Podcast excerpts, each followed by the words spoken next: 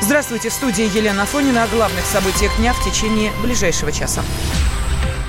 Минфин потратит 5 миллиардов рублей на сокращение чиновников. В ведомстве подчеркнули, что в ближайшие три года численность госслужащих может сократиться на 13 тысяч человек.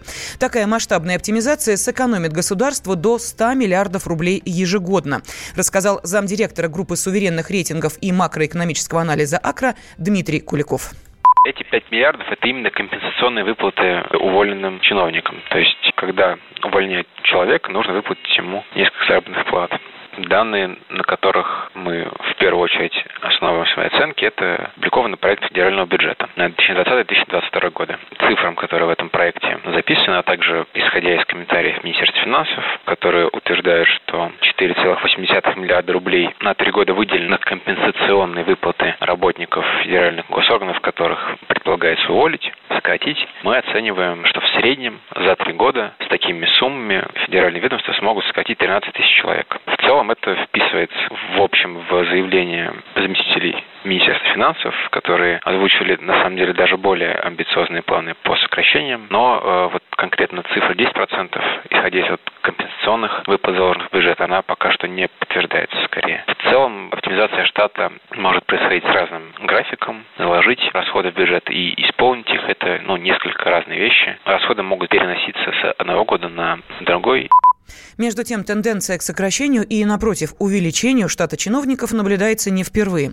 Как пояснил бывший первый зампред Комитета Госдумы по бюджету и налогам Александр Тарнавский, власти ищут разумный баланс между достойной оплатой труда госслужащих и излишней бюрократизацией аппарата история, которую мы наблюдаем, по крайней мере, я наблюдаю с 12-13 года. И если вы отмотаете и посмотрите за теми процессами, которые были на протяжении 5-7 лет, это, в принципе, одна и та же история. Так что ничего особенного нет, просто каждый раз под это находится определенное обоснование в зависимости от того, какой акцент э, правительство решило сделать по поручению председателя правительства или там первого зама, коим является также министр финансов. Здесь всегда борются две тенденции. Одна, чтобы люди, которые на госслужбе, получали достойные деньги и не смотрели по сторонам и отрабатывали на государство, поэтому они должны получать достойную зарплату. А с другой стороны, мы понимаем, что государство должно много функций передавать бизнесу, не должно заниматься всем, поэтому э, не надо бюрократизировать аппарат. И вот разумный баланс, который должен быть между этими двумя процессами найден, вот он постоянно ищется, и мы видим разные решения. Принимается политическое решение, соответственно, под него выделяется средства на сокращение. Потом будет э, новый тренд взят на то, что надо чиновников этих набирать. При сокращениях они получают полный бонусный пакет. Каждый год меняются цены, меняется э, социальное обеспечение чиновников,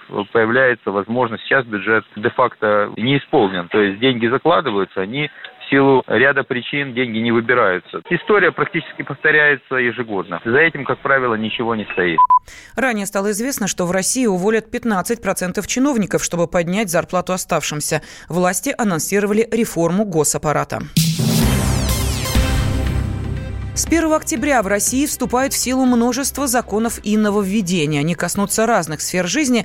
О том, что произойдет с зарплатами бюджетников, зачем нужны показатели долговой нагрузки и какая ответственность грозит за курение на балконе в материале моих коллег. Справка. С 1 октября вступает в силу поправки в правила противопожарного режима. Добавлен новый запрет на использование открытого огня на балконах и лоджиях квартир, жилых комнат общежитий и номеров гостиниц. В МЧС пояснили, что на балконах и лоджиях нельзя, например, жарить шашлыки, зажигать свечи. Курить тоже нельзя, если таким образом создается угроза пожара. За нарушение выпишут штраф в размере до 3000 рублей и до 5000, если реально возник пожар. Закон о хостелах вступает в силу с октября. В жилом доме гостиничные услуги теперь можно оказывать только в нежилых помещениях с отдельным входом. Они должны соответствовать определенным стандартам по звукоизоляции и пожарной безопасности. В большинстве случаев все новые требования реально выполнить только на первом этаже. При выдаче кредитов теперь будет учитываться показатель долговой нагрузки, то есть соотношение всех ежемесячных платежей к доходу заемщика. Напрямую банкам не запрещают кредитовать заемщиков, которые уже в долгах, как в шелках. Но чем выше будет ПДН, тем больше банк обязан заморозить под новую суду резервных средств, что невыгодно и чревато потерей лицензии, если резервов не хватит. Проще клиенту отказать. Показатель долговой нагрузки должны будут высчитывать и микрофинансовые организации по займам свыше 10 тысяч рублей. Кроме того, с 1 октября вступает в силу и закон, запрещающий микрофинансовым организациям выдавать суды под залог жилья. С нового месяца некоторым бюджетникам повысят зарплаты. Речь идет о тех из них, кого не затрагивали майские указы. Это, например, юристы, бухгалтеры, социальные психологи, работающие в бюджетной сфере, технический персонал госучреждений и нянечки в детсадах. С октября зарплаты у них вырастут более чем на 4% в федеральных учреждениях. Решение о размере прибавки на региональном и муниципальном уровнях должны принять губернаторы. Также зарплаты повысят и ряду бюджетников, не имеющих отношения к социальной сфере. Это работники МЧС, например, например, ветеринарных служб и лесники. Предполагается, что в целом ту или иную прибавку к жалованию получат порядка 2 миллионов россиян. Также с 1 октября ставка НДС на фрукты и ягоды снизится до 10%. Зато пальмовое масло лишат льгот. При его продаже придется платить полноценный налог в 20%. Наиболее крупные системно значимые банки должны с 1 октября подключиться к системе быстрых платежей. С ее помощью переводить деньги можно, например, просто на номер телефона. Белоруссия назвала размещение российской военной базы бессмысленным. Как заявил глава МИДа республики Владимир Макеев, в этом нет ни практического, ни политического, ни военного смысла. Он уточнил, что вопрос теряет актуальность из-за развития современных технологий, а также усомнился в том, что это поможет укрепить стабильность и безопасность в регионе. Белорусский министр подчеркнул, решение Минска не связано с влиянием каких-то внешних сил. Главный редактор журнала «Арсенал Отечества» Виктор Мураховский считает, что российская база могла бы существовать в рамках договора о создании союзного государства.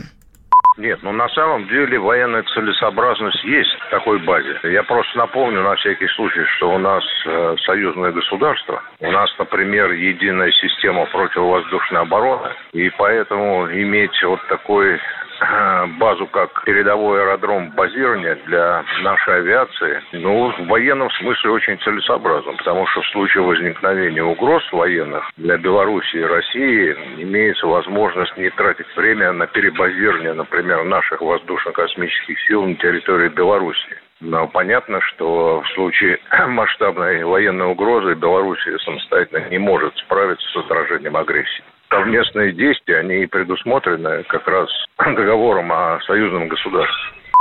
В Кремле тем временем заявили, что переговоры по этому вопросу не ведутся.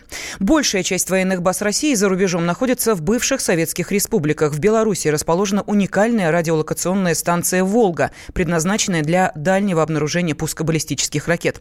Также крупные объекты развернуты в Армении, Казахстане, Киргизии и других странах.